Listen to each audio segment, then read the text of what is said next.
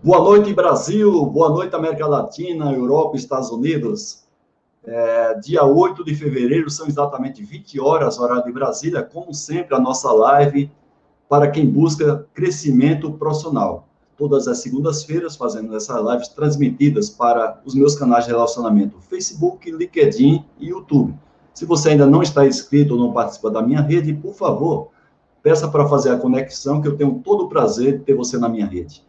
E estou fazendo agora em janeiro e fevereiro né, esse circuito de lives sobre gestão de ativos e manutenção. Selecionei os cinco maiores profissionais reconhecidamente dessas, desses dois temas, gestão de ativos e manutenção aqui do Brasil. Estou fazendo hoje a quarta live com o João Ricardo Lafra, daqui a pouco a gente vai falar sobre o João Ricardo Lafra e falar com ele.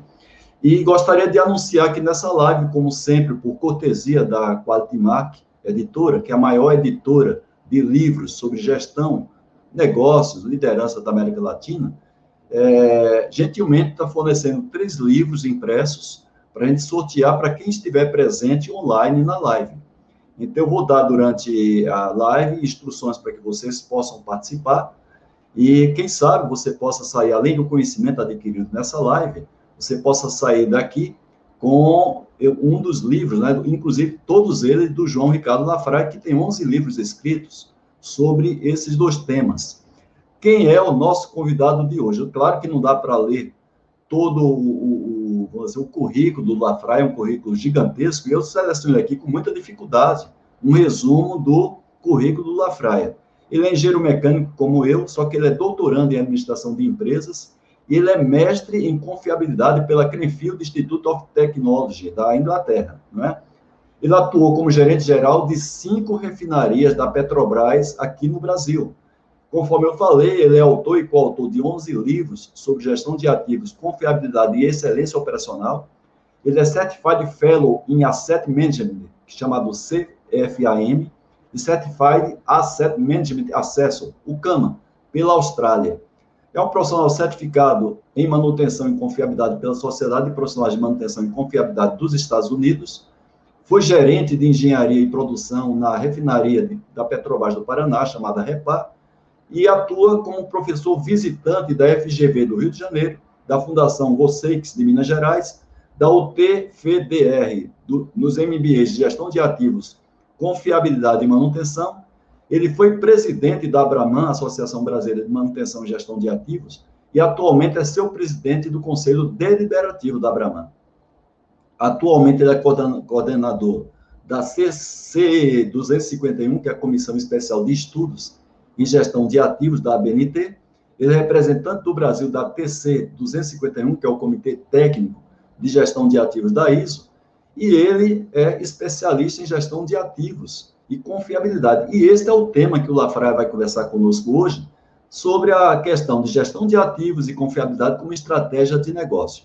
Vamos chamar aqui, então, o Lafraia para conversar com a gente. Boa noite, Lafraia, tudo bem? Opa, olá, Haroldo, boa noite, boa noite à sua audiência toda aí. Opa, boa noite, seja bem-vindo. Primeiro, agradecer, é. Lafraia, a você ter aceito o convite para compartilhar seu vasto conhecimento, não somente como gerente de cinco, de cinco refinarias da Petrobras, mas também como um presidente da Abraman, como especialista em gestão de ativos e confiabilidade, e todo esse currículo, as certificações que você tem nessa área, a sua escolha não foi por acaso, né? Você sabe que a gente até nem se conhecia pessoalmente antes da gente fazer essa live, mas eu já tinha uma, uma grande admiração, porque como eu acompanho todos os trabalhos da Abraman, você fez uma gestão de excelência, projetou a Abraman em nível internacional, você sabe disso. Eu acho que a comunidade de manutenção no Brasil deve muito a você pelo seu trabalho em paralelo com o trabalho de executivo da Petrobras. Então, eu gostaria de, em público, não somente agradecer a você pela participação nessa live, mas por a contribuição imensa que você deu, e claro, ainda dá, porque você é presidente do Conselho Deliberativo da Abraman, mas enquanto a sua gestão como presidente da Abraman foi uma gestão inclusive fez um marco dentro da Abraman. Então, volto a agradecer a sua participação e gostaria que você fizesse uma apresentação inicial para os nossos participantes. Ok, obrigado, Haroldo. Também é uma satisfação estar aqui com vocês. É, obrigado pelo convite. É, é, eu acho que o trabalho que você faz pela divulgação manutenção, é, do TPM, da qualidade, enfim, é um trabalho brilhante. Eu acho que é, realmente essa mídia digital nos impõe uma mudança e você está bem é, ao par disso dentro dessa modernidade. Eu acho muito bacana, né? Eu ainda sou meio jurássico nisso, eu sei, mas estou tateando. Então, você é professor nisso e a gente está é, muito honrado de estar aqui, seguindo toda é, os outros convidados que já vieram e, e, que com certeza virão. Então, a gente já conversou bastante sobre. A gente está trabalhando junto na Brahman, trazendo todo esse, esse ar, arcabouço de conhecimento que você tem, que soma muito né, para nós na, na, na Brahman, nessa verdadeira jornada que é a gestão de ativos. Né? E né, eu, quando assumi a Brahman uns anos atrás, é, peguei uma visão de um planejamento estratégico de internacionalizar a Brahman, já vinham outros colegas fazendo esse processo, o Lobato começou com o Global Forum, né, de manutenção e gestão de ativos, e eu tive, assim, a oportunidade de executar o Global Forum, que é, eu comecei na segunda reunião oficial, né, o Lobato fez todo o preparativo para isso, nosso amigo e colega, o Allan Kardec, também com uma visão de futuro, de internacionalizar a Brahman, viabilizou todo esse processo. Então, eu fiz uma, uma continuidade nesse trabalho e, principalmente, Haroldo, o que é importante, é trazer essa visão da confiabilidade mais modernamente a gestão de ativos para dentro da Associação Brasileira de Manutenção e Gestão de Ativos, né? Que eu acho que isso é um, é um marco para nós aí, tá? Certo. Já que você falou essa questão de confiabilidade, uma curiosidade que eu tenho, Lafray, como é que você entrou nessa área da confiabilidade? Ok, eu acho que isso é, é uma história bacana, porque é, a confiabilidade entrou na Petrobras não pela área de manutenção, mas pela área de segurança industrial. E logo que eu entrei na Petrobras, já faz algum tempo, nós somos contemporâneos, saí da faculdade e eu achava muito legal a, a questão da gestão de riscos, que estava começando no Brasil, assim, com a seriedade que hoje tem, mas a Petrobras foi inovadora nisso.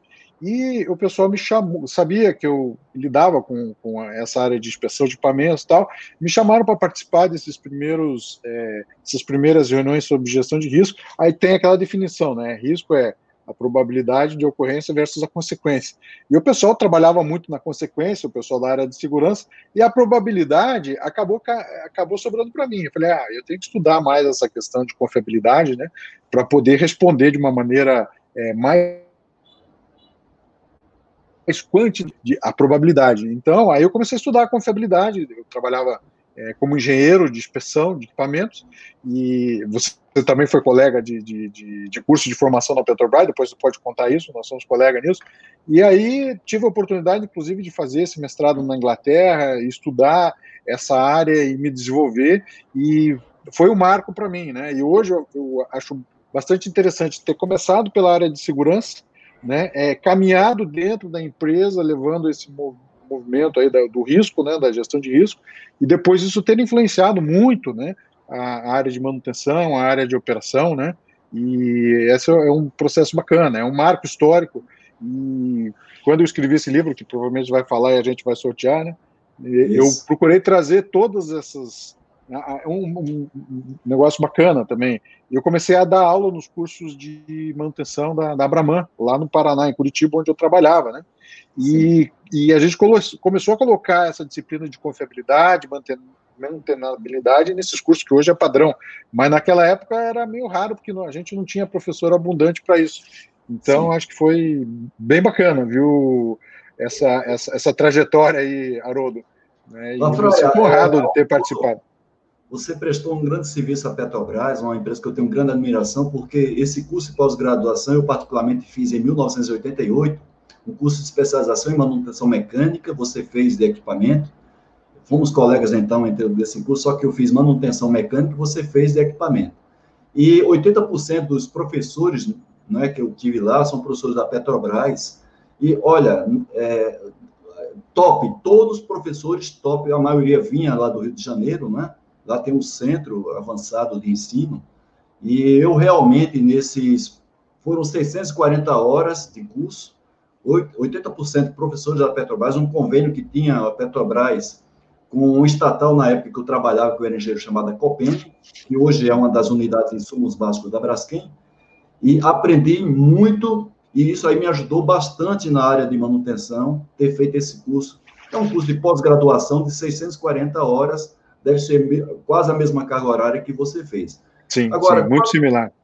Você se aposentou agora em dezembro da Petrobras. Quantos anos você esteve na Petrobras, Lafraí, e de, até que ponto a sua especialização, o seu conhecimento em confiabilidade te ajudou para que você fosse um executivo é, de nível de alta gerência na Petrobras, inclusive passando a ser, a ser gerente em cinco refinarias. Legal, Haroldo. Olha só, é, eu trabalhei 36 anos na Petrobras, estou em um processo aí de me adaptar a essa nova vida, né? É, acabei de sair da, da empresa, enfim, e com muito orgulho, e a Petrobras realmente é uma empresa fantástica, né, a Universidade Petrobras é, nos ensina muito, quando eu digo nos ensina, nos ensina muito brasileiro, porque é um, é um celeiro de tecnologia, de conhecimento, e isso é o diferencial, eu não tenho dúvida em falar isso para todos, né, que é o diferencial da empresa. A gente não sabia que podia fazer, fizemos plataforma, refinaria, é, plantas petroquímicas e as mais diversas é, é, nas mais diversas áreas. Então, é, me sinto muito orgulhoso. E eu tive uma contribuição, Haroldo, assim, eu comecei a estudar confiabilidade e quando eu, eu, eu entendi que a confiabilidade não tinha só esse aspecto técnico, eu resolvi, a Petrobras na época lançou a tal da carreira em Y, sair da era técnica, depois que eu, que eu fiz o meu, meu mestrado, e, e entendia que é, os colegas gerentes na época não estavam dando é a ênfase necessária para a confiabilidade que eu achava que deveriam dar, né? E, assim, muito metido, resolvi pela, por essa carreira gerencial, e, e, tinha sido gerente de operação, tinha sido é, gerente de engenharia, e esse conceito da confiabilidade ajuda muito nas indústrias é, de alto grau de risco, como no caso uma refinaria, uma mineradora, e eu, hoje eu acredito que a, as empresas desse grau de risco 4, conforme as normas brasileiras, todas deveriam ser geridas com os princípios básicos da confiabilidade, porque trazem para o gestor né, um conhecimento, uma confiança que é muito importante, é, uma importância estratégica para o negócio. Então, é por isso que eu é, sou tão empolgado por esse assunto, né? E procurar não só aplicar na teoria, né? Mas na prática também, na prática da gestão, na prática é, da engenharia. É, errei muito, mas também tive é, muita recompensa de ter aprendido muitas coisas que funcionam né, e outras coisas que não funcionam tão bem nessa, nessa, nessa vivência de, de, de ter mesclado essa carreira técnica né, com uma ênfase gerencial. Eu sou, é, estou fazendo doutorado em administração, né, é, por, por ser engenheiro de formação, ter mestrado e ter vivido tanto tempo na área de, de gestão, né, e coroar aí a minha carreira com é, com um, um, profissionalismo nessa área de, de, de gestão né, é, e administração. E no é, final você, é uma tendência para os engenheiros. Você tem três certificados invejáveis, dois da Austrália, um dos Estados Unidos, né? sempre militou nessa área também. Além de ser gerente de planta de, da refinaria, não é? você também militou muito nessa área de confiabilidade, gestão de ativos. Por isso que, inclusive, você foi presidente da Abraman, continua sendo presidente do Conselho Deliberativo, um, um cargo de alta responsabilidade, uma instituição que, que tem um nome projetado interna, internacionalmente, da Abraman, inclusive sou parceiro da Abraman em cursos que a Abraman eventualmente me convida para eu oferecer, e eu coloquei aqui na tela uma pergunta do Maurício, só o Maurício, ele coloca o cognome dele Flamingo Azul, mas é um profissional excelente, sempre está, sempre ele está na nossa lives, e a gente daqui a pouco a gente vai sair da Petrobras.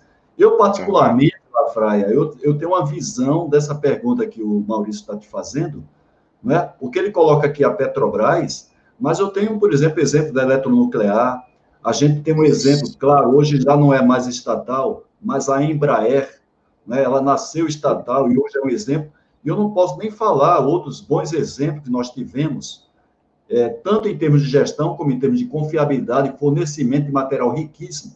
Muitas normas da ABNT que nós temos aqui no Brasil, aquelas que não foram obrigatoriamente copiadas e, tra e traduzidas, foram oriundas de experiência dos técnicos, dos engenheiros da Petrobras. Mas você fica à vontade para responder a pergunta do Maurício, por que outras áreas do Estado não têm essa mesma força que tem a Petrobras na área de educação?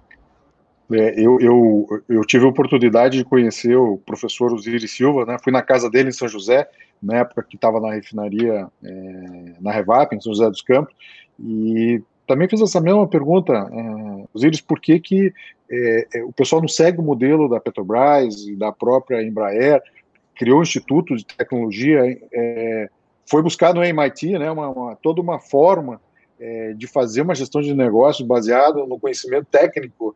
Né? Eu também acho que essa é uma coisa que nós precisamos mudar no Brasil. Nós somos referência, cara, nós somos referência em manutenção no mundo. Né? As é. nossas refinarias, as nossas é, mineradoras, enfim, é, nós temos essa experiência é, que é não faz inveja a nenhum país, faz inveja a muitos países do mundo avançado, mas o Brasil vai lá, eu posso atestar isso nos reuniões do Globo Fórum, o pessoal nos escuta, as experiências brasileiras são bem sucedidas. Agora, por que que outras áreas é, do conhecimento também não avançam nesse sentido? É uma, é uma, é uma dúvida que eu, eu tenho. Estão perdendo muito eu, dinheiro. Particularmente, né? É, eu, particularmente, eu tenho uma, uma, uma visão muito grande, porque eu, eu, eu prestei serviço à Petrobras, a minha origem é, dentro da tecnologia da gestão da Petrobras, do Polo Petroquímico Camaçari, trabalhei na Copem, depois na Central de Manutenção, que toda, a, vamos dizer assim, o núcleo, todo o DNA é Petrobras, você sabe disso, mas é, a, a, partir da entrada, como é que se entra numa Petrobras, como é que se entra numa Embraer, como é que se entra numa eletronuclear? São selecionados os melhores profissionais do Sim. Brasil.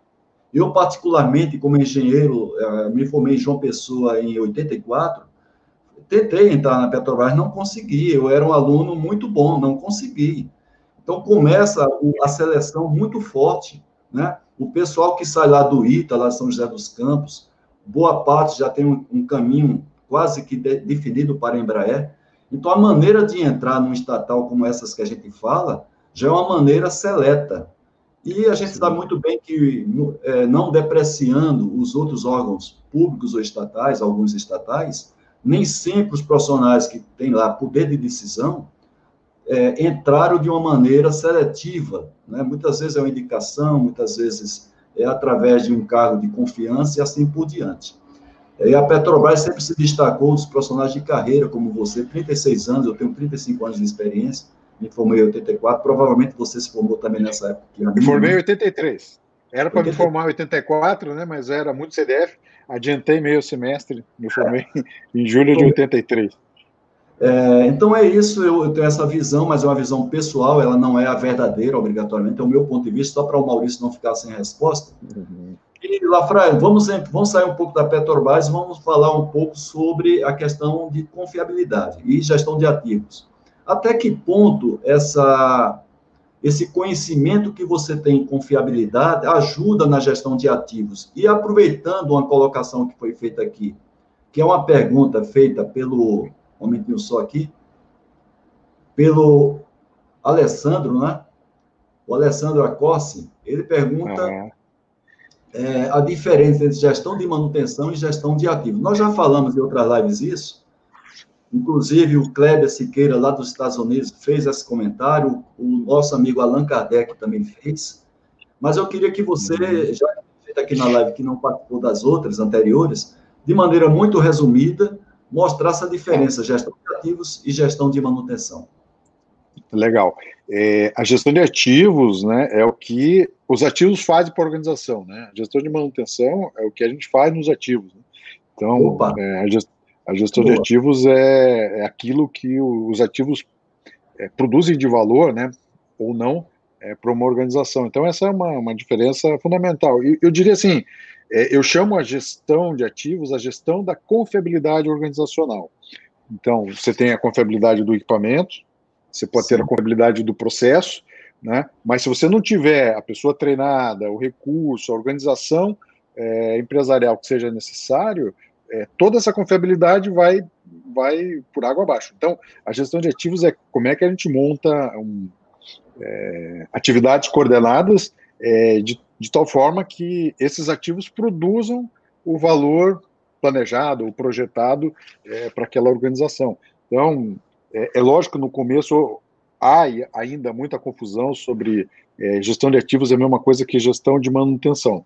É, basicamente é, é, um conceito errado que muita gente usa, mas a gestão de é lógico que a manutenção é muito importante, mas a gestão de ativos tem, no meu modo de ver, muito mais a ver com a confiabilidade do que propriamente com a manutenção. A manutenção continua sendo aquela função estratégica, tendo o seu papel. Ninguém vai fazer gestão de ativos sem manutenção. Eu acho que todo mundo reconhece isso no Brasil, né? Mas a gente precisa entender é, que essa atividade coordenada, que é a definição de gestão de ativos, né? precisa de outras áreas, é, da mesma forma que a confiabilidade precisa de outras áreas.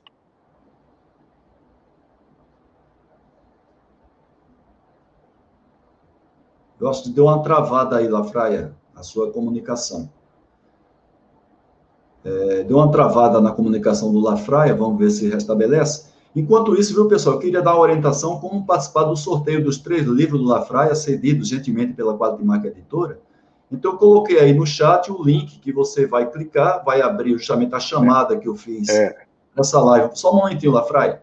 Ok. É, então, eu coloquei o link aí no chat, que é o vídeo que eu fiz chama, para a chamada dessa live do Lafraia. Você vai postar qualquer mensagem no campo comentário dessa, dessa, desse vídeo que está lá no meu canal YouTube. E faltando 10 minutos para terminar a live, eu vou fazer o sorteio de três livros, são títulos diferentes, todos de autoria ou única do Lafraia, tem um livro que ele escreveu sozinho, e mais dois livros que ele é coautor desse livro, e a gente vai fazer esse sorteio no final. Mas é importante que você que está aí, ou no LinkedIn, ou no YouTube, ou no Facebook, clica nesse link que eu coloquei aí, que está no meu comentário no chat, você vai lá para o vídeo lá no YouTube e coloca lá um comentário. No final eu vou fazer três sorteios de livro. Lafraia, vem a segunda pergunta que eu coloquei dentro daquela, a, até que ponto a confiabilidade ajuda, ajuda na gestão de ativos? Sim, eu acho que a, a eu, eu, ia até complementar o que eu estava dizendo, Haroldo, assim, a confiabilidade, é, quando eu vi a PAS 55 lá, eu, eu vi ela a primeira vez em 2009, o Richard Edward esteve num evento da Abraman e trouxe, né, ele é um dos autores da PAS 55, a versão 2, né, é, a primeira versão é lá de 2000, é, 2004, a versão 2008, que está traduzida pelo, em português, pela Abraman e se encontra na Quality Mark, continua sendo, no meu modo de ver, assim, a bíblia da, da, gestão de ativos, né? E quando eu vi aquilo e todos os conceitos de confiabilidade embutidos na gestão, foi o que eu, eu entendi, como é que transformava a confiabilidade finalmente numa disciplina de gestão. A gente tinha a gestão pela qualidade, que colocava os conceitos da, da qualidade né, no PDCA, etc, etc, como a gente já viu toda essa história, mas a gestão de ativos foi é, a disciplina de gestão que permitiu que a confiabilidade realmente tivesse uma visibilidade gerencial que, no meu modo de ver, não tinha até então. Era um assunto muito técnico, muito hermético, as curvas de Weibull, as cadeias de Markov e as matemáticas, né, que a gente tem que usar para estudar esse processo, são importantes, mas depois tem que se transformar em resultados para que os gestores entendam o que está sendo feito e valorizem. Então, eu diria assim que a confiabilidade foi é, a, a, o passo que faltava, né, é, no sentido de você principalmente colocar a gestão de ativos como ela é hoje desenhada, né, com esses primórdios da PAS 55, que agora virou ISO 55001, etc, etc, que tem toda uma história, uma história que aí depois a gente pode conversar sobre o assunto, tá? Certo. Agora, Lafraia, o, o Ricardo, inclusive, fez um comentário aqui, o Ricardo Morilovski, que até para complementar um pouco a resposta que você deu sobre a questão da gestão de ativos, que ele coloca, então a gestão de, de ativos está ligada ao, ao ciclo, ao custo do ciclo de vida de um equipamento? É mais ou menos por aí? Diferente é, de é apenas uma parte desse, dessa sequência de atividades que fazem parte do ciclo de vida do equipamento. É mais ou menos Perfeito. isso? Perfeito. A gestão de ativos tem como objetivo alinhar essas atividades do ciclo de vida, né? Engenharia, normais, né?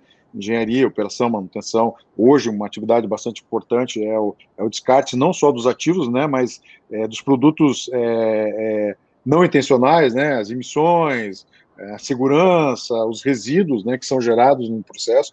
É, tudo isso tem que ser cuidado no ciclo de vida, né? Desde a concepção, né? através da, do, do, design, né, do projeto, da construção, da operação, da manutenção. Então, a gestão de ativos, a, a definição pela ISO é atividade coordenada para gerar valor através do ciclo de vida é, dos ativos. ok?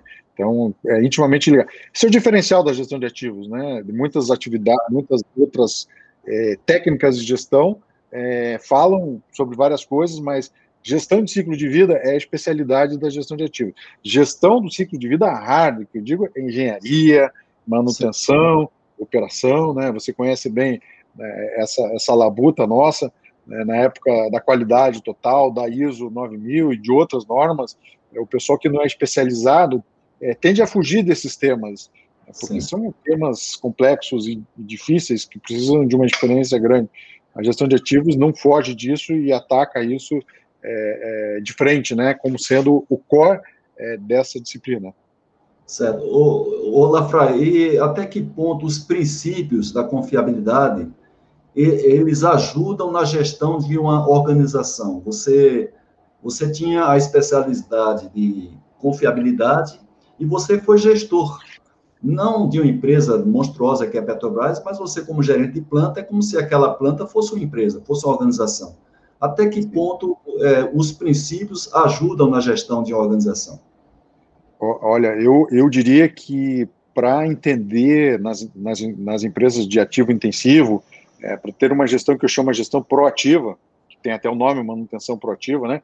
aquela que a gente faz baseada em risco, precisa ter esse conhecimento básico de confiabilidade, é, entender que ausência de falha não significa confiabilidade, assim como uma pessoa é, sem doença não significa que está saudável, né? Claro. A pessoa está fora do peso, não faz ginástica, tem colesterol alto e tal, embora não tenha doença agora, no futuro, pode ser que esteja mais é, propensa a ter. A mesma coisa a confiabilidade, a mesma coisa, é, você tem equipamento que não é operado conforme o projeto, eu não tenho é, toda a configuração física, eu não faço manutenção conforme preconizado pelos manuais e não opero dentro dos limites do envelope de projeto, é impossível que essa planta ou essa atividade ela seja uma planta confiável né, e, né, por consequência, uma planta onde o risco seja controlado. Então, eu diria que a, o princípio básico da confiabilidade é permitir ao gestor de, de, de dessas unidades é, fazer uma gestão proativa. O que é uma gestão proativa? É aquela que se antecipa ao problema, trabalha com as ameaças, trabalha com o que é possível, né? E, e acredita nas leis de Murphy. Se alguma coisa pode acontecer, vai acontecer, e a segunda lei, no pior momento. Então, é isso que a confiabilidade nos ensina e que pode ensinar muitos gestores que ficam, ah, mas como é que eu faço uma gestão proativa, como é que eu faço uma gestão é, é, é, que se antecipa as coisas? Olha, é pensar na gestão de risco, tem muita gente falando em gestão de risco hoje, mas é, esquece esse elemento da confiabilidade que é fundamental, trata muito da consequência, trata muito, que eu chamo assim, da, da árvore das consequências, da árvore do evento, mas não trabalha na árvore, né, de falhas ou na árvore de confiabilidade, na FEMEA, enfim, naqueles aspectos é, mais preventivos da confiabilidade. Se não tiver esse conceito, Haroldo, a gente não vai evoluir é, na gestão de ativos e a gestão de ativos vai ser sacrificada, entre aspas, no seu potencial, é, com um princípio de gestão que é menos poderoso, é menos antecipativo, né? Tá. Tem o Francisco Duque, ele é gerente de recursos humanos de uma multinacional aqui do Brasil, grande amigo meu, e ele, ele pergunta uma curiosidade aí, Rafael, para você. Não sei se você vai ficar de saia justas aí, viu? Ele diz o seguinte: você falou de desenvolvimento profissional, mas pelo Francisco, que é, que é gerente de recursos humanos, ele pergunta: se você tivesse Sim. que voltar atrás no tempo, o que é que você mudaria na sua carreira? O que você faria diferente, principalmente naquilo que a gente está falando aqui, de confiabilidade, gestão de ativos? O que é que você se anteciparia? Eu, eu particularmente, é, eu tenho uma, uma tristeza muito grande não ter sido de escola técnica. Então, eu entrei direto no, do segundo grau, no curso de engenharia, uhum. mas se eu tivesse que voltar atrás, eu teria feito escola técnica, entendeu? No seu caso, o que é que você, na sua carreira, a experiência que você teve também como um gerente de planta, né, de refinaria, o que é que você mudaria? Eu, eu é, é claro, eu, eu digo sempre para o pessoal, né, eu, talvez é, a experiência, cada cabelo branco, barba branca que a gente tem, né, é um erro que a gente cometeu e que provavelmente se, arrepend, se arrependeria. Né? Então, é, é, mas também tem muita é, experiência que a gente tem. Eu diria, eu, eu me considero, né, estudando hoje administração, fazendo aí meu, meu doutorado, né, é, ter começado mais cedo nos aspectos de liderança, ter investido menos no aspecto técnico e mais no aspecto gerencial de liderança, eu acho que faz muita diferença no profissional de hoje em dia, principalmente com o tipo né, de geração que a gente está é, tá vivendo hoje junto. Então, eu, eu, eu teria antecipado um pouco a minha passagem da carreira técnica para a carreira gerencial é, teria me, me trazido mais oportunidade. Eu estou fazendo agora meu, meu, meu doutorado para complementar é, os meus estudos em administração tal, né? Eu diria que a gestão de ativos ele tem uma característica muito importante. Eu digo assim, é uma disciplina sócio que une a sociologia, cultura e liderança técnica, que vive, que, que vive a parte da engenharia. Essa interface sócio-técnica pende mais é, para os aspectos de sociologia, de liderança, de gestão, acho que são essenciais no profissional de qualquer, de qualquer carreira hoje, mesmo sendo carreira técnica. Para quem quer entrar nessa área de, de gestão, liderança, é, o, o, o, se você puder antecipar isso o máximo de tempo que der, é o investimento que você vai ter né, ao longo da sua carreira. Então, eu diria, eu fiz, eu fiz curso de neurolinguística, to, todos os é, cursos de aperfeiçoamento no INSEAD, na Kellogg, né, é, mas é, poderia ter antecipado isso, buscado isso mais cedo. É, não fiz por é, ter buscado inicialmente essa carreira técnica, mas eu acho que é importante também ter esse balanço entre o técnico e o, e o gerencial, o sócio-técnico, né? Que muita é. gente, é, eu acho, falta. Porque se você vai pelo lado social da liderança, da sociologia, da psicologia, digamos assim, né? Por essas áreas, aí falta para você essa base técnica que é a engenharia, engenharia mecânica ou as, as engenharias de modo geral é, trazem são fantásticas, né? Mas é, aí eu posso falar assim, nós engenheiros, ex-engenheiros, precisamos que, que, estamos na frente, na liderança, precisamos investir bastante nesse, nesse quesito, nesse aspecto, viu, Eu tenho certeza, você aí como professor, TPM, 5S, sabe da importância da liderança, da gestão né, nesse, nesse, nesse aspecto. Né? Eu fui aconselhado desde cedo, então, né, que eu consegui fazer dois cursos em paralelo, na época não podia, da Universidade Federal lá de João Pessoa, da Paraíba, né? Então, eu consegui me formar em uma graduação, graduação de engenheiro mecânico e de administração de empresa em uma mesma semana, para você ter ideia. Então, eu colei grau em engenharia mecânica e 15 dias depois eu colei grau em administração de empresas. Então, eu já tive essa visão. Mas a frustração que eu tenho é não ter feito uma escola técnica.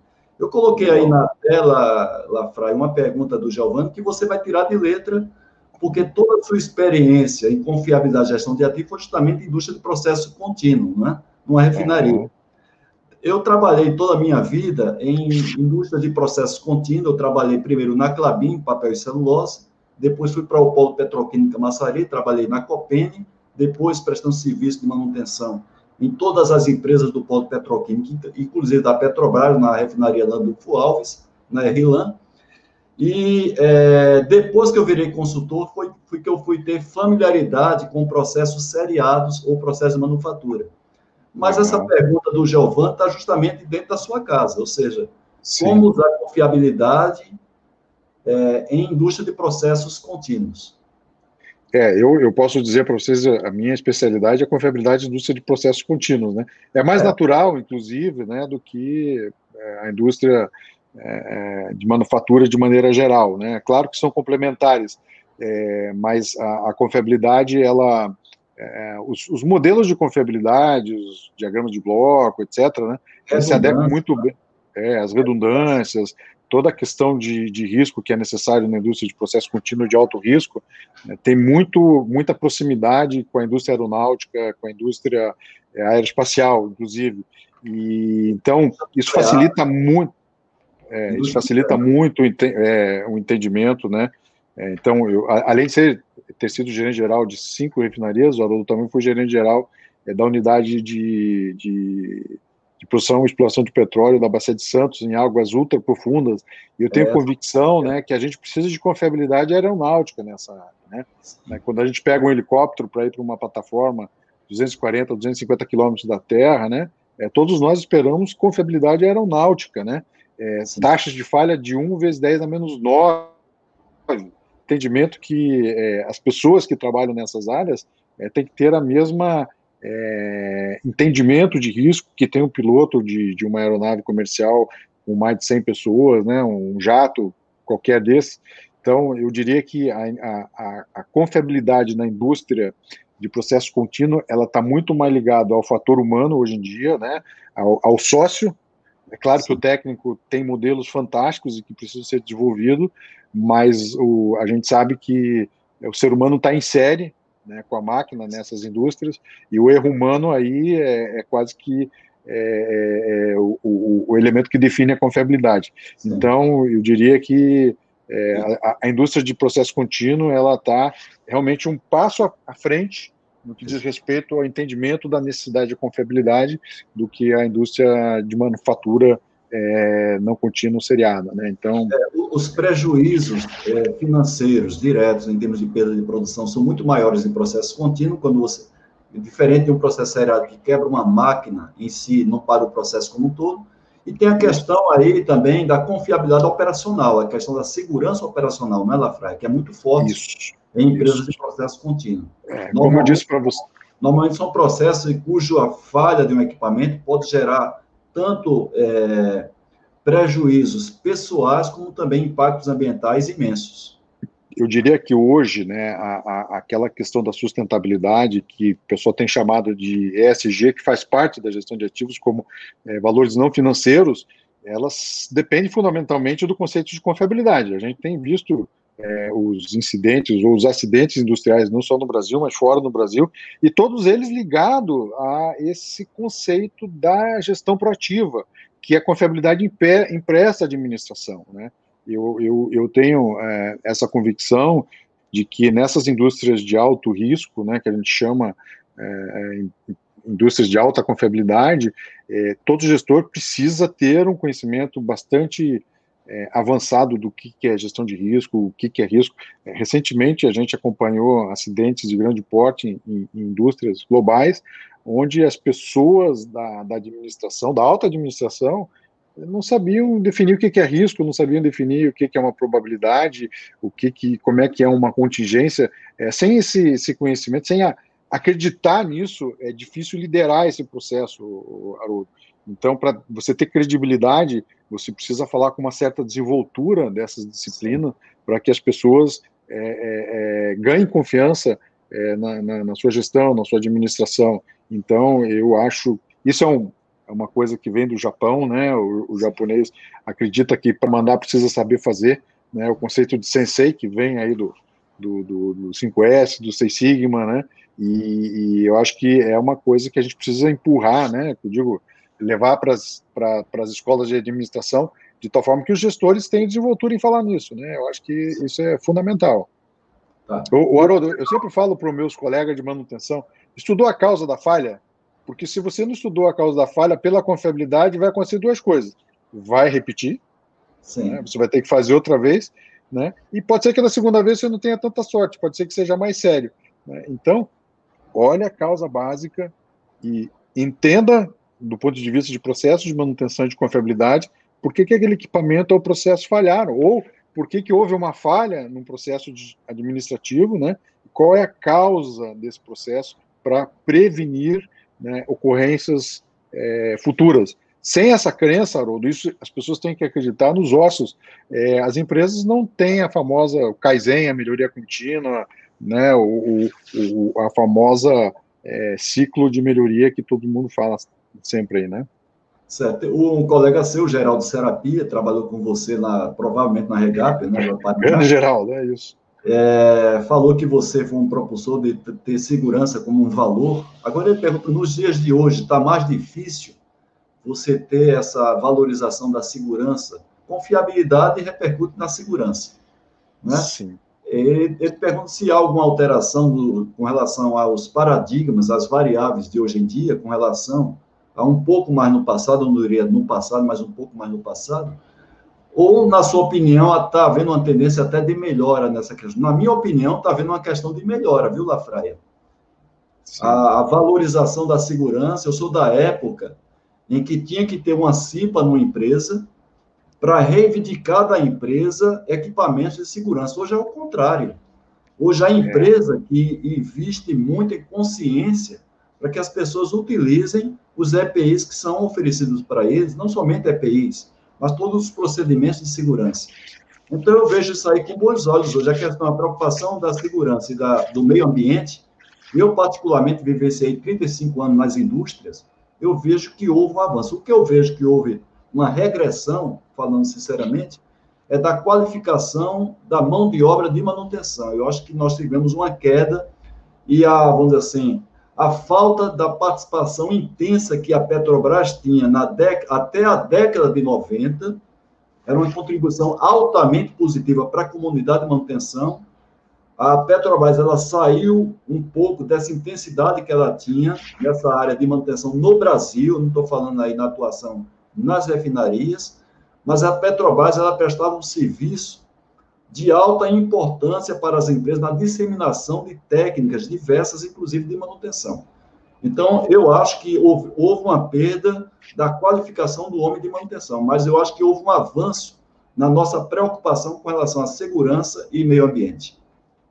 É, eu, eu, Haroldo, eu, eu vejo assim, é, assim né? Eu acho que não houve um avanço em outras empresas né, que deveriam ter seguido a Petrobras e até é, ultrapassada, né, que é, dentro desse conceito, né, segurança como valor. É, o Brasil ainda, infelizmente, continua é, campeão mundial de acidente de trânsito e acidente de trabalho. Nós perdemos 40, 50 mil pessoas por ano em acidentes de trânsito no Brasil. E isso a gente não consegue melhorar há 10 anos, 20 anos. Houve uma, melhora, uma melhoria, eu, eu, eu, eu, posso falar isso porque faz parte da minha tese de doutorado, e existem é, aspectos culturais no Brasil é, que nos impedem de avançar. E isso afeta as indústrias, afeta o desempenho empresarial. E às vezes a gente segue aquele efeito dente de serra, né? o negócio parece que melhora, aí tem um acidente, cai. Aí os grandes acidentes industriais que a gente viveu nos últimos anos, é, parece que vêm mostrar isso. Então, eu acho que precisa uma conscientização. É, a gente vê agora na pandemia, é uma questão de saúde pública. É, nós precisamos, enquanto nação, é, realmente estar mais preocupado com a segurança, a saúde, a confiabilidade, valor dos nossos é, dos nossos ativos, das pessoas que trabalham nos nossos ativos, que são os nossos que é o nosso maior valor, as pessoas, é, no sentido de dar uma sustentabilidade. Então, quando é, a gente vê a melhoria, e eu concordo com você, a gente, é, nos últimos 20 anos, né, nos últimos 30 anos, desde que a gente se formou, é, a segurança vem valorizando, vem sendo valorizada, mas é, não na velocidade em que a industrialização brasileira, no meu modo de é, entender, precisaria. Então, a gente precisa avançar também em segurança pública, é, a gente precisa avançar, porque isso afeta as empresas, né? Não tem como você ter um trabalhador de manutenção é, consciente em segurança se ele vem de um local ou de uma sociedade onde aquele local não valoriza a segurança. Fica difícil para o empresário, fica difícil para a empresa é, suprir um processo educacional é, que é cultural de todo o país. Então, eu acho que isso está faltando. A gente precisa avançar é, nessa questão cultural do Brasil e alguns alguns elementos da nossa cultura que não são destino, eu acredito isso. É, tem um livro aqui sobre cultura, né, que provavelmente a gente vai sortear, é, onde a gente diz assim, é, a gente precisa mudar os nossos hábitos, porque a mudança dos nossos hábitos, no final das contas, levará a uma mudança de cultura. Então, eu, eu não me sinto nem um pouco à vontade em dizer que, infelizmente, nós ainda somos campeões mundiais de acidente de trabalho. E persistente, é, acidente de trânsito, acidente de trabalho a gente melhorou, mas a gente ainda continua na, é, na, na, média de, de 40 mil acidentados fatais, isso só levando em conta os acidentes que ocorrem no local do acidente, se a gente considerar quem é, perde a vida em, em, em hospitais, seria maior, né? enquanto no Japão, por exemplo, tem menos de mil. Nós estamos falando de 50 mil num país né, para um país que tem menos de mil. E o Japão ainda se sente envergonhado quando chega a valores de 900, 700 pessoas que perdem a vida em acidentes de trânsito, né, e acidentes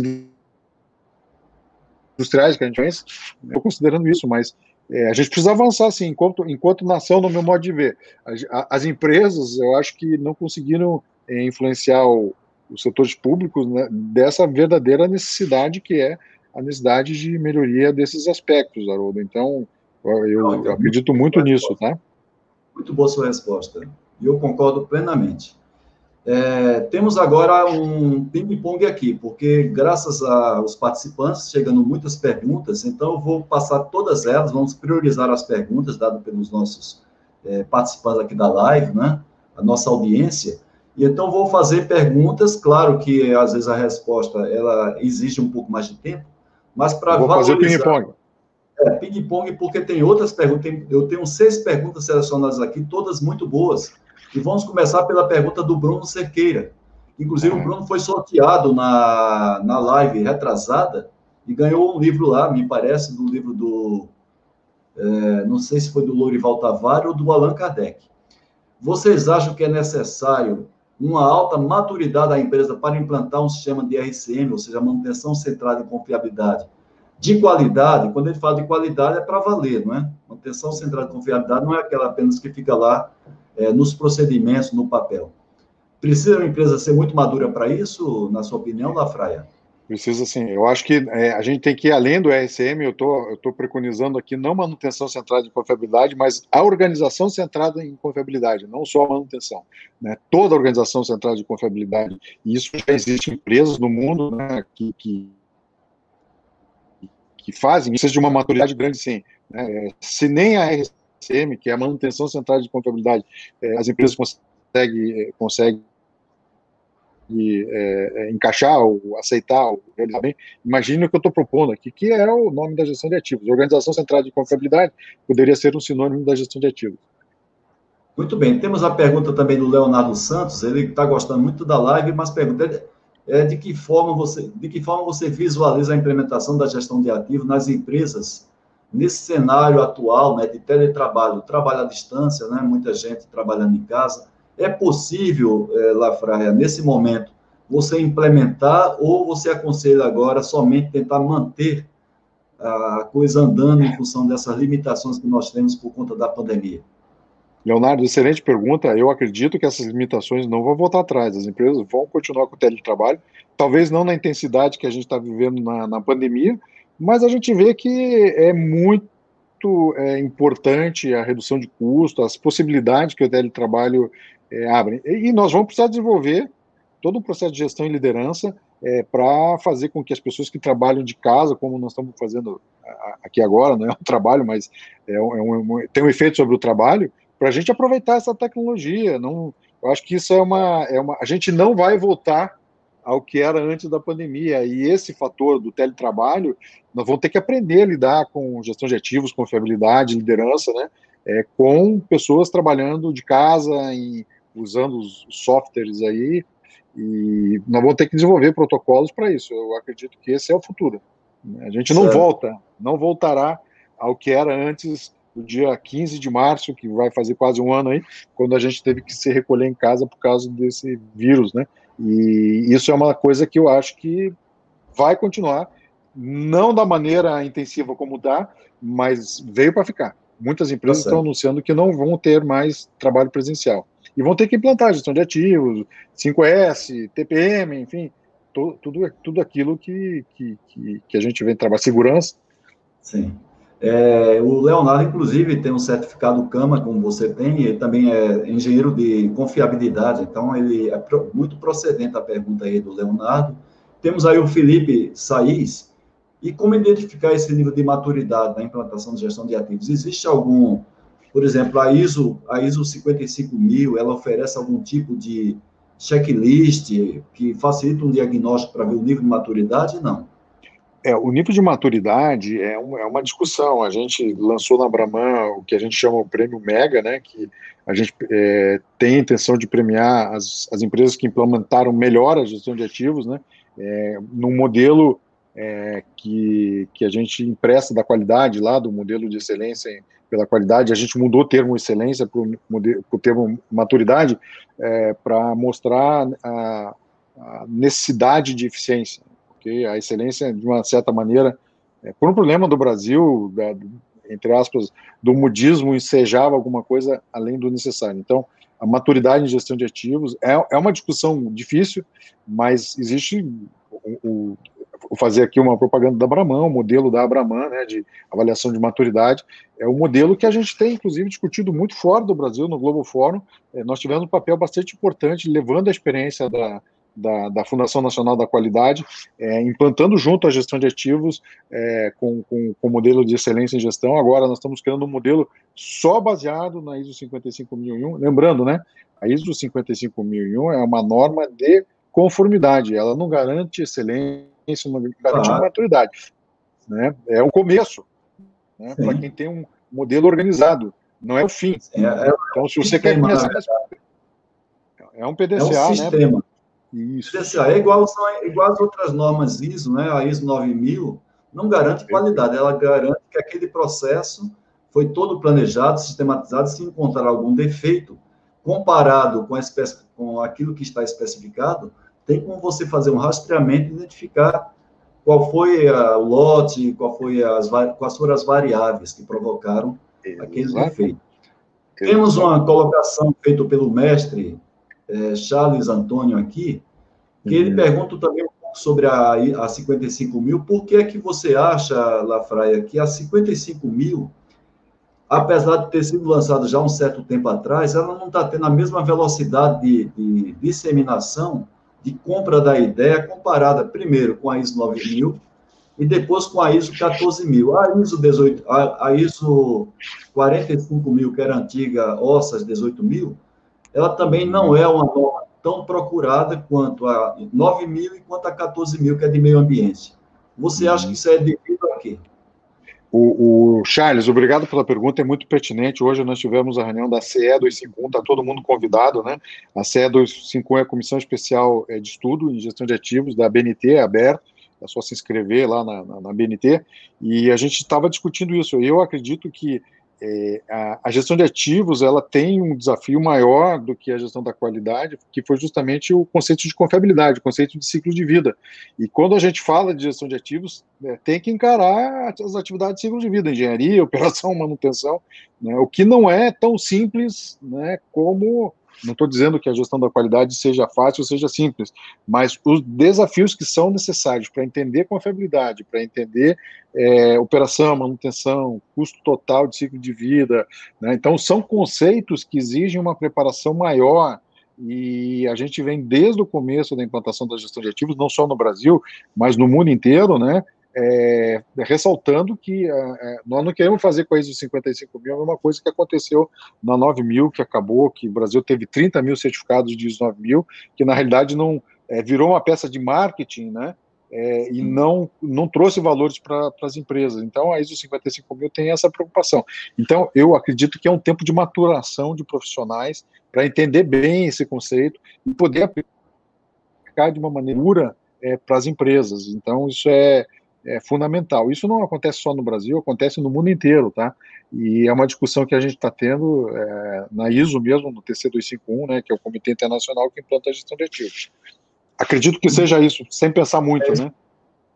O Joel Dalla, ele, ele diz o seguinte, como atrair e reter bons profissionais que são formadores de opinião no ramo de manutenção de uma forma que ela passe a ter atividades para os jovens, ela repasse, né? Como fazer essa retenção? É difícil, Lafraia? É, mas eu acho que aí que com a internet das coisas, né, a, a indústria 4.0 e tal, é, começa a atrair também uma geração mais jovem é, que passa também a trabalhar com, com desafios é, da informação, não só né, é, não só aquele homem da manutenção antigo, ou mulher da manutenção antigo, né, de que se precisava muito da força bruta. Hoje a gente precisa da manutenção muito inteligência, analytics, data analysis, né, data lake, enfim. Então eu acho que isso é, tem estimulado bastante pessoas que eram relutantes né, em entrar na área de manutenção, pessoas com conhecimento de confiabilidade, diagrama de blocos e análises matemáticas. Eu acho que isso passa a ser estratégico né, para essa área de confiabilidade e manutenção. E, e, e acredito que é um desafio fantástico para quem está vivendo hoje. Se vocês querem olhar uma, uma indústria 4.0, olha o filme uh, uh, 2001, Odisseia no Espaço, quando o Hall tem um defeito, né? Imagine o engenheiro de manutenção que trata do, do computador, né, da, da nave espacial do 2001. E lá já tem Twin Digital, é, lá já tem Indústria 4.0, né, já tem Analytics. Dá uma olhada lá para você ver em 1968, 67, quando o filme foi filmado, Stanley Kubrick, né, já, visual, já visualizava o que, que seria o homem de manutenção de futuro, né, ou do futuro. Então, olha lá o, o, o, a manutenção do computador Hall, né, que eu, eu acredito que não agora, mas daqui para frente a gente vai. É, olha lá que você vai ver o que é a manutenção do futuro. A Fraia, é, temos uma pergunta que eu, é, seria a última pergunta da live de hoje, porque já estamos aí chegando no finalzinho. Vamos fazer o sorteio dos livros. É, gostaria de mais uma vez agradecer, antes de passar uma pergunta aqui, ao Kleber Siqueira, ele está falando conosco lá de Houston, nosso amigo, Legal. nosso companheiro de, de, de profissão, né, pessoal altamente é, capaz na área, principalmente de RCM, manutenção central de confiabilidade. Ele dá as boas-vindas aqui para a gente. Mas a pergunta que eu queria lançar aqui para você é a última do dia, né? Que seria essa pergunta aqui do Antônio Reis. Já que a gente falou aí do teletrabalho, home office, é, não fica mais difícil a gente trabalhar com essa questão de confiabilidade com trabalho à distância, sem estar lá fazendo Gemba? Sim. É, vai ter que fazer um Gemba digital, né? Vai ter que utilizar as tecnologias digitais, né? É, usar o Twin digital, tecnologia para nos ajudar aí a, a, a, avançar nesse processo. É a mesma coisa. É, volta lá o filme do Stanley Kubrick de 2001, né? Então, é, de casa, acessar o gênio digital, acessar o local de trabalho. Aí é, eu acredito que a confiabilidade passa a ter uma importância básica, que é aquele negócio, né, fazer manutenção, é, manter a máquina operando e não é, é arrumar o, quando quebra, não deixar quebrar, ou deixar quebrar o mínimo possível, e, e, e para isso vai ter que ter uma, um local arrumado, organizado, vai ter que ter 5S, vai ter que ter 5S né, na cabeça de Sim. manter é, o seu home office também organizado, porque é isso que vai trazer a confiabilidade, gente. A confiabilidade começa aqui, ó, começa na nossa organização mental de fazer as coisas é, é à prova de falhas ou se antecipando as falhas. E a gente, é, é, mas é um desafio. Concordo com vocês. A gente vai precisar avançar nesse ensino. Né, é uma visão que a gente tem que começar a se preocupar é, de como é que nós vamos avançar nessa nessa cultura. Acredito que a pandemia é, traz para a gente um ensinamento muito grande. Qual que é? Olha só, se é possível acontecer, e a pandemia está sendo anunciada, olha esse filme Contágio, de 2011, olha as falas do Bill Gates, da Microsoft, né? É, alguns livros dizendo que é, a questão da pandemia é, não era ser, mas quando, aí uma segunda, uma terceira, estão sempre presentes. Porque essa é a crença na proatividade, né? Se tem alguma possibilidade de dar errado, vai dar, no pior momento. Então, esse é um ensinamento bastante grande da confiabilidade que a gente tem que trazer para o risco, tem que trazer para o nosso dia a dia. E a gente vai precisar avançar muito nesse conceito é, de como esses conceitos de confiabilidade e gestão avançam para dentro da administração é, dos nossos países, da saúde, da nossa cidade. Né? Eu sou muito empolgado com isso, viu, Haroldo? Você começa a fazer é. pergunta, eu não paro de falar. Eu quero respeitar o horário aqui a ideia da live é a gente, às vezes, até despertar o interesse dos participantes pelo tema, né? Aqui está longe de ser um curso que a gente venha capacitar as pessoas, mas é como se eu, eu e você a gente estivesse batendo um papo sobre o tema e as pessoas estão aí no BBB da vida, nos assistindo, claro, participando, enviando perguntas, mas está longe da gente querer aqui, num bate-papo de 45 minutos, esgotar um tema, eu não diria complexo, mas um tema vasto quanto esse, porque eu não acho confiabilidade um tema complexo. Eu acho um tema importante, porém um tema vasto, né? E precisa de estudo, precisa de análise e planejamento. Bem, vamos sortear o primeiro livro né, do sorteio de hoje, que é esse Vivendo a Gestão de Ativos, que você escreveu junto com o John. John é... nosso amigo da, da, da, da, Associação Australiana, e junto com a Abraman também. Esse livro é da Abraman, da MC Council, meu e do John, a gente cede o direito para a associação, né, é, para que eles é, utilizem esse livro, né. Certo. A gente vai depois sortear esse manual de confiabilidade que você escreveu sozinho, inclusive eu tenho ele, e o livro que eu tenho, o livro A Bíblia do TPM que eu tenho, é, eu coloco esse livro aí na minha bibliografia porque eu estudei esse seu livro, Lafraia, para me dar base né, em confiabilidade. Eu não sou engenheiro certificado em confiabilidade como você é, mas para isso, essas literaturas, então, no meu livro, A Bíblia do TPM, que é o livro mais completo sobre TPM que existe aqui no Brasil, é, tem o seu livro, esse livro daí na minha bibliografia. E tem esse Criando o Hábito da Excelência, que você escreveu também com outros dois colegas seus. E vamos sortear, então, na sequência, esses três livros. Deixa eu parar aqui de compartilhar esses livros, um momentinho só.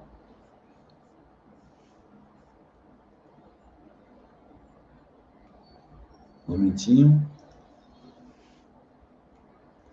Deixa eu voltar aqui a nossa live.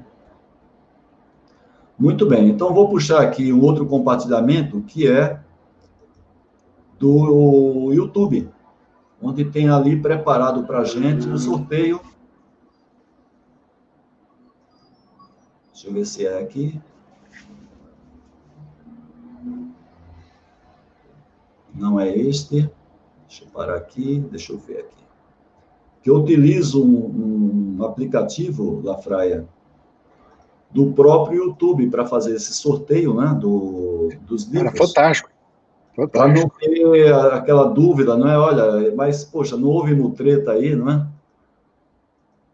Então, vamos lá. Não precisa da então, Ernest Young para supervisionar. É, então tem esse aí, esse aplicativo chamado é, Tube Banner, né? E aí vou sortear o primeiro livro seu. Vamos ver quem é que vai ser o vencedor ou a vencedora. Então, tem o ML aqui, que a gente não sabe quem é, mas é ML, de qualquer maneira, ganhou. Depois eu vou pedir para todo mundo mandar um e-mail para mim é, com o endereço completo para a Quality Mark enviar o livro para o endereço. Então, por favor, ML, você foi sorteado ou sorteada, manda para mim o endereço. O outro é o nosso amigo da Embraer, Moisés Ramos, que esteve aqui conosco numa live, sempre está presente numa live e ele faz um elogio aí para você, Lafraia, dizendo que foi mais um dia de aprendizado para ele. É responsável pelo TPM da Embraer em nível de América, Brasil e Estados Unidos, e um profissional de alta competência que eu admiro bastante, né, o Moisés, pela pessoa e pelo profissional que ele é. Parabéns, vamos ver o terceiro, a terceira sorteada, que é a Tazda Tai, que sempre está também presente na nossa live. Finalmente, né, Tazda? Você foi sorteada para o livro do Lafraia. Haroldo, posso fazer uma surpresa aí, Haroldo? Opa, se for, se for surpresa agradável, viu? Ah, com certeza. Eu gostaria também de que você sorteasse aí essa dupla de livros que eu acabei de, de, escrever usando o Amazon, tá? É uma nova de gestão de ativos, volume 1 e volume 2. Ok? Aí eu mando, eu mando para você depois. O sorteado vai receber dois livros, é verdade? é, dois livros. É, são, são dois livros separados, né? Mas é, para a gente aumentar aí a, a, a, a, gratidão pela, pela participação, a gente vai sortear, para um agraciado vai ganhar as, o volume 1 o volume 2, tá? Só peço que manda para você, depois você me manda. Tá, vamos criar apenas uma regra aqui. Se for um dos três sorteado, a gente passa para um outro, tá certo? Isso, vamos, vamos sortear uma pessoa que não, não ganhou nenhum livro ainda. Senão daí o cara vai ficar com três livros, eu acho que é demais, né, Bruno? E para deixar claro que isso aí é uma, um oferecimento, uma cortesia do Lafraia, viu, gente? É uma Legal. cortesia a Quadrimax sorteou três livros, como tem feito em outras lives, o Lafré está sorteando, na verdade, dois livros, só que como, como é volume 1 e volume 2, é para o mesmo... É, é, Haroldo, só... sorteado. Pois não, Lafraia.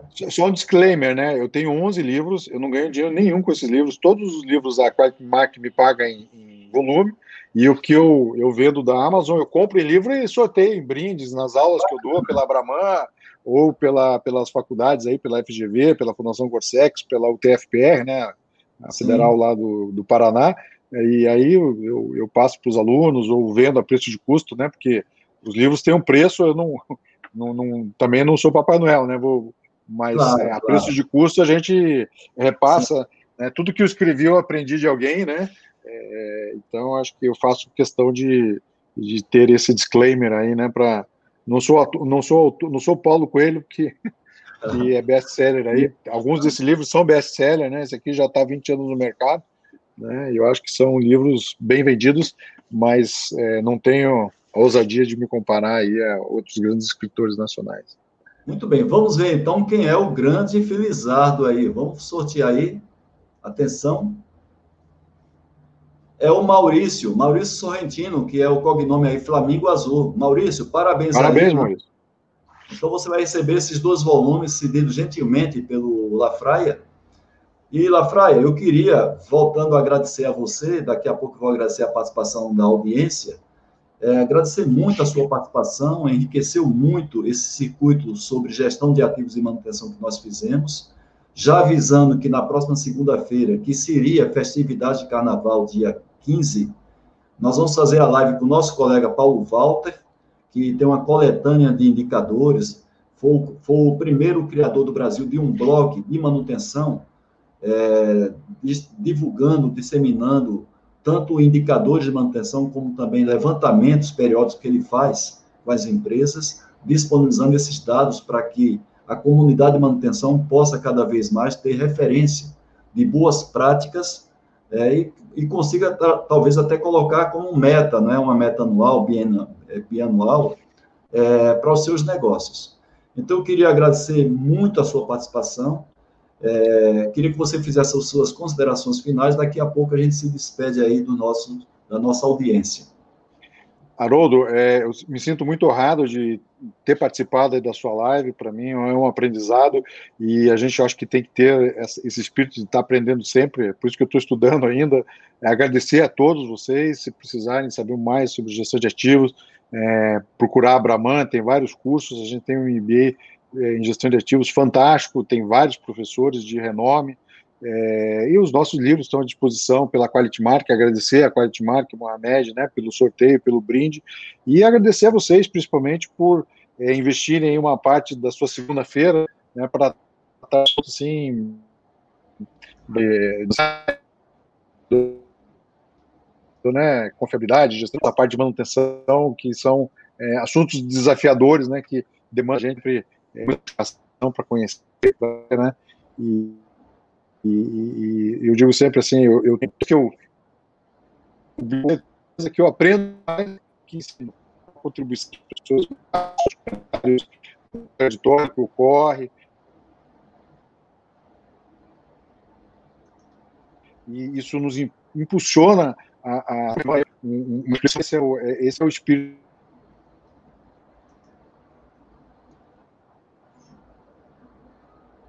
É, eu acho que teve somente um problema aí. Está dividindo sempre. Né, É, Lafra, teve um problema na Haroldo, comunicação. É, teve um problema. Se você puder religar, seria melhor aí, porque não saiu bem a mensagem final. Se você puder voltar como fez da outra vez, porque ficou a imagem e o som aqui ficou prejudicado. Voltar? Né? É, porque não tá, a imagem tá sua não está chegando bem. Então, faça como você fez lá, anteriormente. Tente ah, voltar tá aí. Enquanto o Lafraia volta, Tá bom, pessoal, então, né, agradecer a você. Não, não, volte, é, tente reconectar para fechar a live comigo aqui.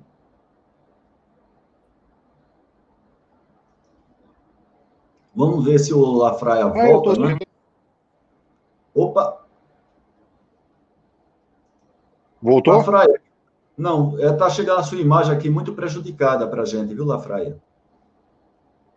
Mas eu, eu aguardo você ah, é? retornar. Desculpe aí, então. Continue para ver se mantém a qualidade aí da conexão. Eu saio, entro novamente? Não, não. Continue falando. Eu estou escutando bem, tá? Eu não, eu não tenho.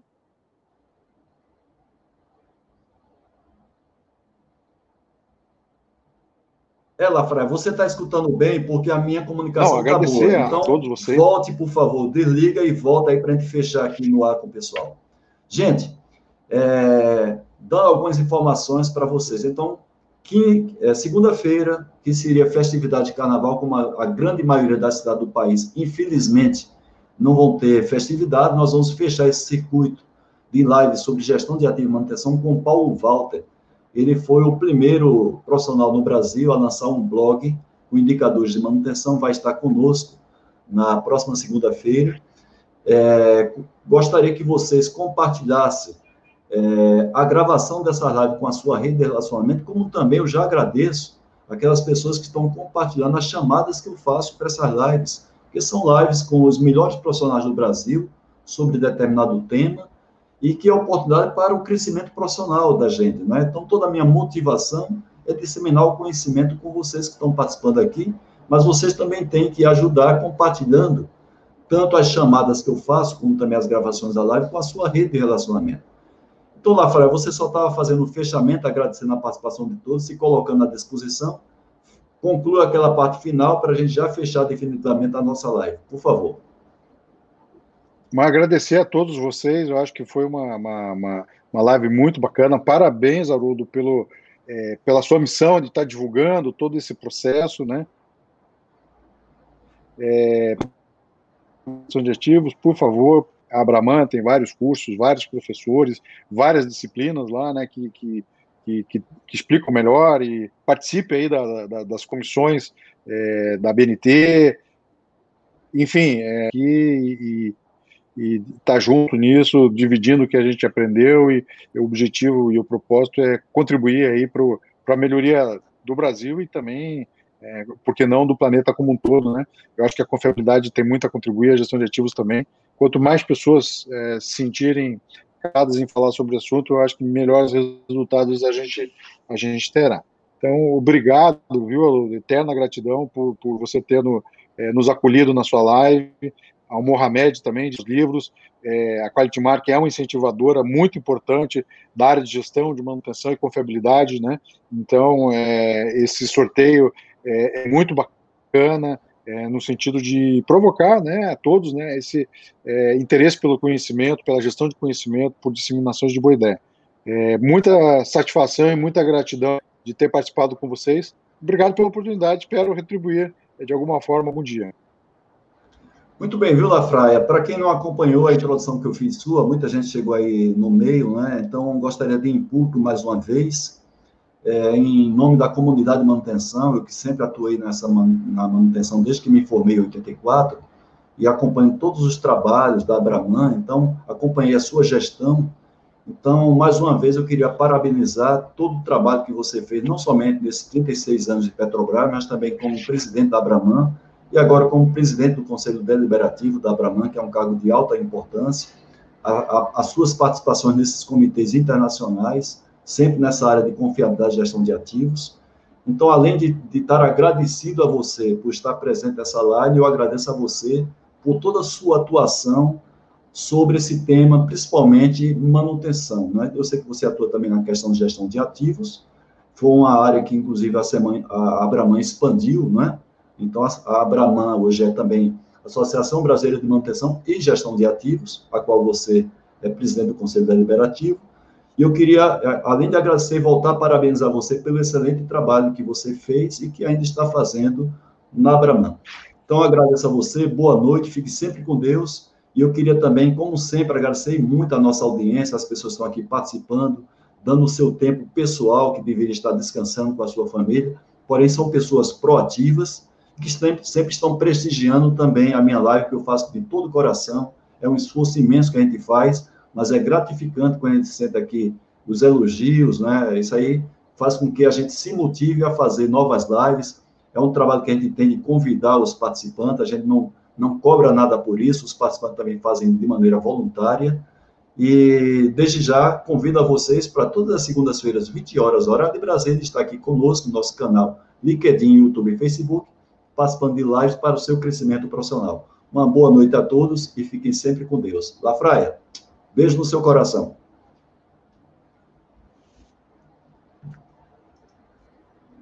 Um abraço para você.